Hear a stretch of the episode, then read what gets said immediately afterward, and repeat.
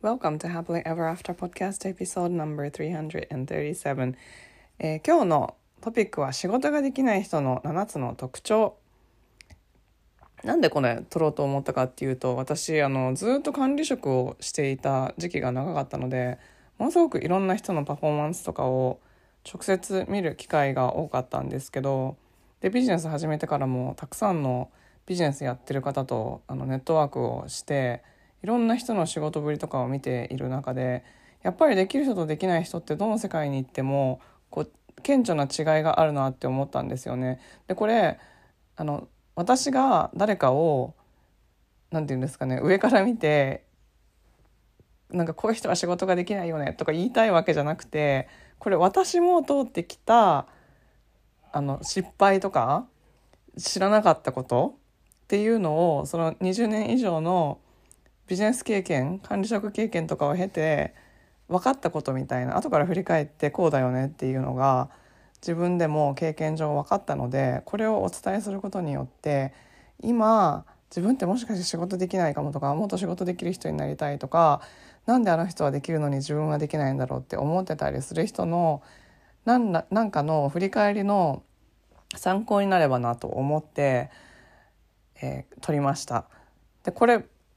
実はすごいできてるっていう感じだったらあの自分が思ってるよりもできないことないんじゃないかなって思うんですよね。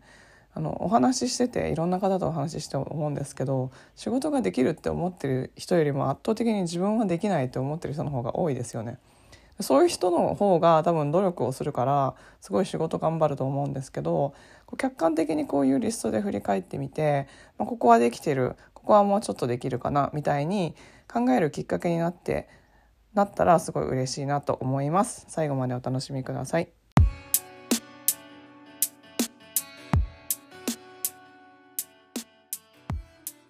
こんにちは。キャリアとビジネスのサクセスコーチ、吉川ゆりです。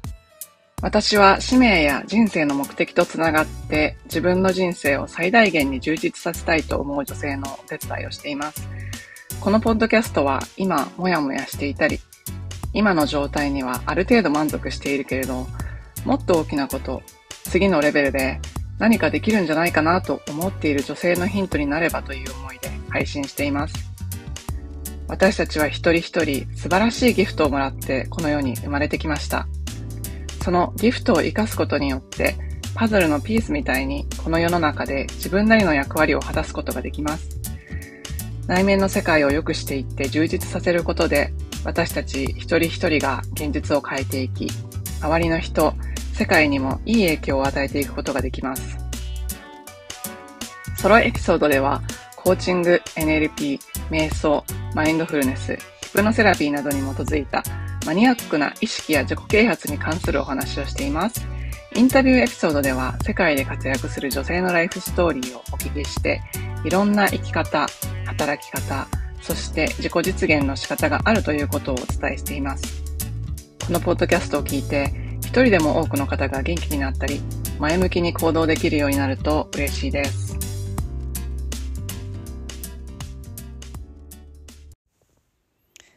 エピソードに入る前にお知らせがあります私はコーチングで人生が変わったのですがなぜ変わったかというと今までの自分が知らなかったコミュニケーションの方法を学ぶことができたからです。コミュニケーションの力というのは人生を変えます。自分とのコミュニケーション他者とのコミュニケーション両方においてコーチングの知識やスキルはとても役に立ちます。そんなパワフルなコーチングをお伝えするための無料ワークショップを2023年12月17日から5日間の予定で行います。興味のある方は、ショーノートのリンクから参加登録をしてください。ご参加をお待ちしております。こんにちは。キャリアとビジネスのサクセスコーチ吉川ゆりです。えー今日のトピックは、仕事ができない人の特徴。私ね、なんでこんな話をするかというと、20年以上、この自分でコーチングを始めるまでは20年以上、アメリカの金融業界で働いてて、しかもそのうちほとんどが管理職として働いてたんですよね。なので、誰かの部下としても、同僚としても、上司としても、もうたくさんの方とお仕事をさせていただきました。で、その中で、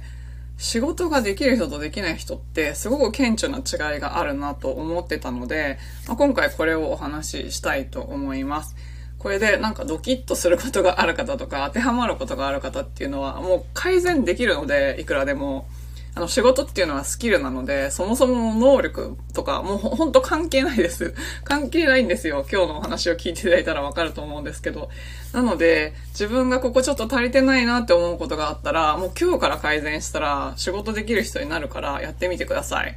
はい、ということで、仕事ができない人の特徴ね、はい、7個。仕事ができない人の特徴を7つ出してみたので、1番目からいきたいと思います。1つ目は、自己流。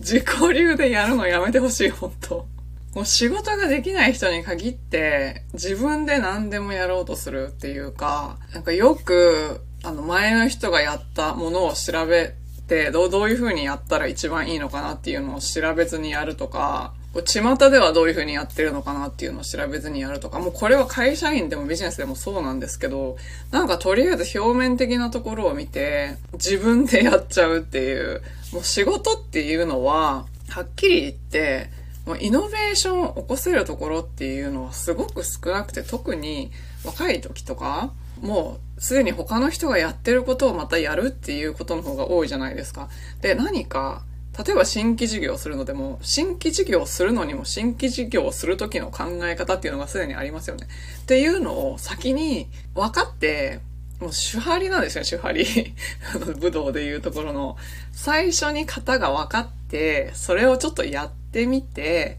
で、そこで自己流っていうのをつけて、で、それがうまくいったらその自分なりのエッセンスをどんどん活かしていくっていうのがすごく大事なので、やっぱり最初は自己流じゃダメなんですよね。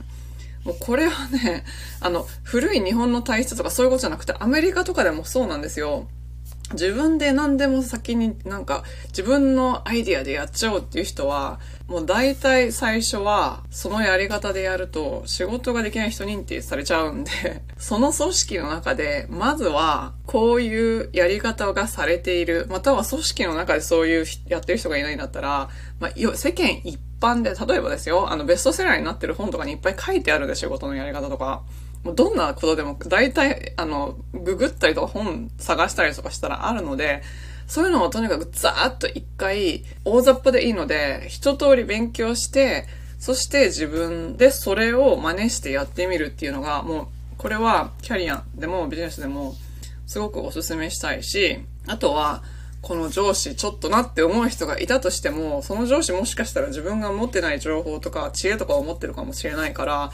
まずは上司に聞いて、そのやり方で一回やってみる。で、ダメだったら、もっと勉強して改善するとか、そういう方法ができるので、とにかく自己流でやらない、あの、管理職としては自己流でやって、歯止めが効かないっていうか、納期ギリギリにうおーってなるのが一番困るし、そういう人がいたら、今度から仕事任せられないなって思って、どうしてもやっぱりちょっとマイクロマネージメントの方に行っちゃうことが多いので、そうならないためにも、まずは自己流を最初はやめる。っていうことをお勧めしたいと思います。はい、二つ目は、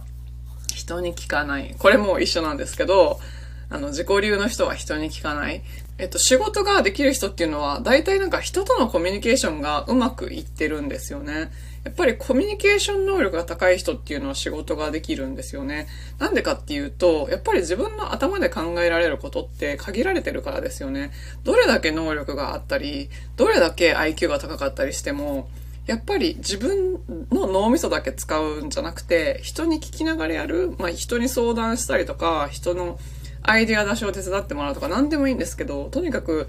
人に聞くっていうことを通して自分の脳の回路がこうシナプスがどんどん繋がっていって活性化されて、また新しいアイデアになるかもしれないし、とにかく自分一人、まあ自己流とはちょっと、まあ同じような感じでちょっと違うんですけど、自分一人の頭で考えられることよりも、他の人の頭に繋がった方が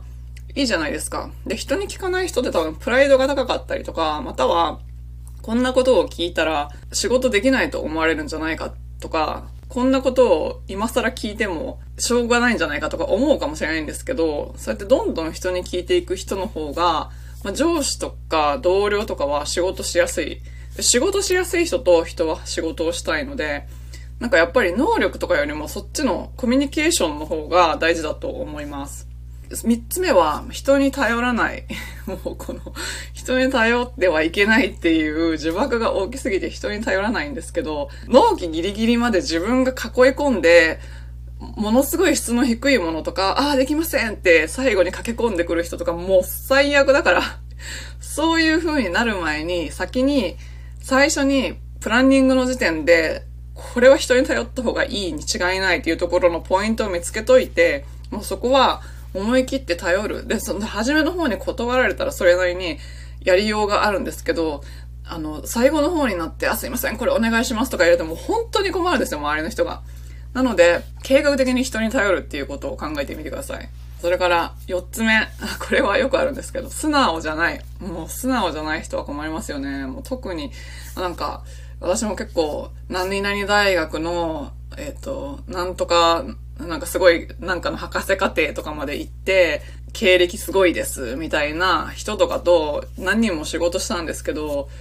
もう、人の意見を聞き入れない人とか、本当に仕事にならないですよね。自分が賢いって自負してるのはいいんですよ。それはすごい自信としていいんですけど、ただ、なんかそれ、自分以外の人の意見を取り入れられないとか、なんかアドバイスされてるのに素直に受け取れない？その、まあ、素直に受け取るの中には個人的に取らないっていう意味もあるんですけど、仕事のフィードバックとしてちゃんと取るみたいな。そそういう素直さがないと、やっぱり人間の成長を阻害するものの一つとして素直じゃないっていうのがあるので、なんかそこが積み重なっていくと、やっぱり他の人と差がつきますよね。素直に何でも受け入れられる人とそうじゃない人っていうのは、やっぱ何年か経つとかなり、かなり違うところにいると思うので、素直になって、ちょっと自分のプライドが傷ついたりとか、自分パーソナルに取ってしまって、あ、自分が悪かったんだって落ち込むかもしれないんですけど、そっちに意識を向けるんじゃなくて、ありがたく人のフィードバックをいただいて取り入れられるところは自分に取り入れようってする人の方が、早くキャリアでもビジネスでも進んでいくと思います。5つ目は勉強しない人。ね、学生の時に一生懸命勉強して、社会人になって、家族ができて、子供との時間も大事でとかなったら、まあ確かに仕事の比重が低くなる人もいますよね。なんですけど、もし、なんか仕事ができる、仕事、やっぱり自分のある程度のクオリティを保って仕事をする方が、自分の人生の質が上がるって思ってるんだったら、常に勉強するっていうのが大事だと思います。特に今はもう本当に日進月歩でいろんな技術が進んでいったりとか、今までのやり方っていうのがどんどん通用しなくなっていったりとか、または通用してもその通用する期間が短くなっていったりとか、もう本当に環境がどんどん変わっていく中で、勉強してない人っていうのはどんどん取り残されていくんですよね。つまり、同じところにいられるんじゃなくて、他の人より遅れを取るからどんどんこう後ろに行っちゃうわけですよ。なので、勉強して、それはもしかしたら、そのスキルの勉強じゃなくて考え方の勉強とかかもしれないんですけど、とにかく、こう、新しいものを自分の知的好奇心を持って取り入れていける人っていうのが、やっぱり仕事ができる人になっていくんじゃないかなって思うんですね。そう、なので、なんかじょ、まあ、これは上司の意見とか同僚の意見を聞くっていうだけじゃなくて、会社の外とか、まあ、自分がやってる業界の外とかにも、こう、ちょっと目を向けて、あんまり関係のないことに見えるかもしれないんですけど、それでもいいので、とにかく何かを勉強し続けるっていうのがすごく大事だと思います。で、そこで、例えば何か、こう、仕事では英語を使うんだけど、なんか、韓流ドラマを見たいから韓国語を勉強したいみたいなのがあったとしても、直接仕事には関係ないように見えるんだけど、そこで出会った人たちと何かが起こったりとかするかもしれないじゃないですか。なので、えっと、仕事に関係ある勉強も、そうじゃない勉強も、とにかく知的好奇心を持って何かをやるっていうことがすごい大事かなって思います。えそれから6つ目は改善しない。これは本当に致命的ですよね。改善しない人結構いるんですよね。まあマニュアル通りにやらなきゃいけない仕事っていうのもあると思うんですけど、そのマニュアルをもらって自分で何かこううまくいかないとか、もっとうまくできるだろうって思ってるのに改善しないとか、または自分でなんか一回失敗したんだけど、また同じ行動を繰り返す人っていうのが結構いるんですよね。やっぱ改善するためにはデータを取らないといけないので結構細かい行動をいっぱいしないといけないんですけどその細かい行動をする手間を省く省きたいがあまりにやらないとかまあ、何らかの理由で改善のところに意識がいってないと思うんですけど本当に普通の仕事社会にいっぱいある仕事っていうのはなんていうんですかね、能力の差は改善とかそういう勉強とかの差で埋められるんですよね。これはみんなあまり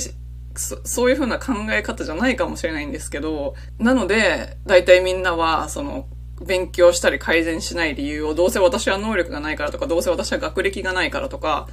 どうせ私はそこまで経歴がないからとかに、い、なんか言い訳しがちなんですけど、そうじゃなくて、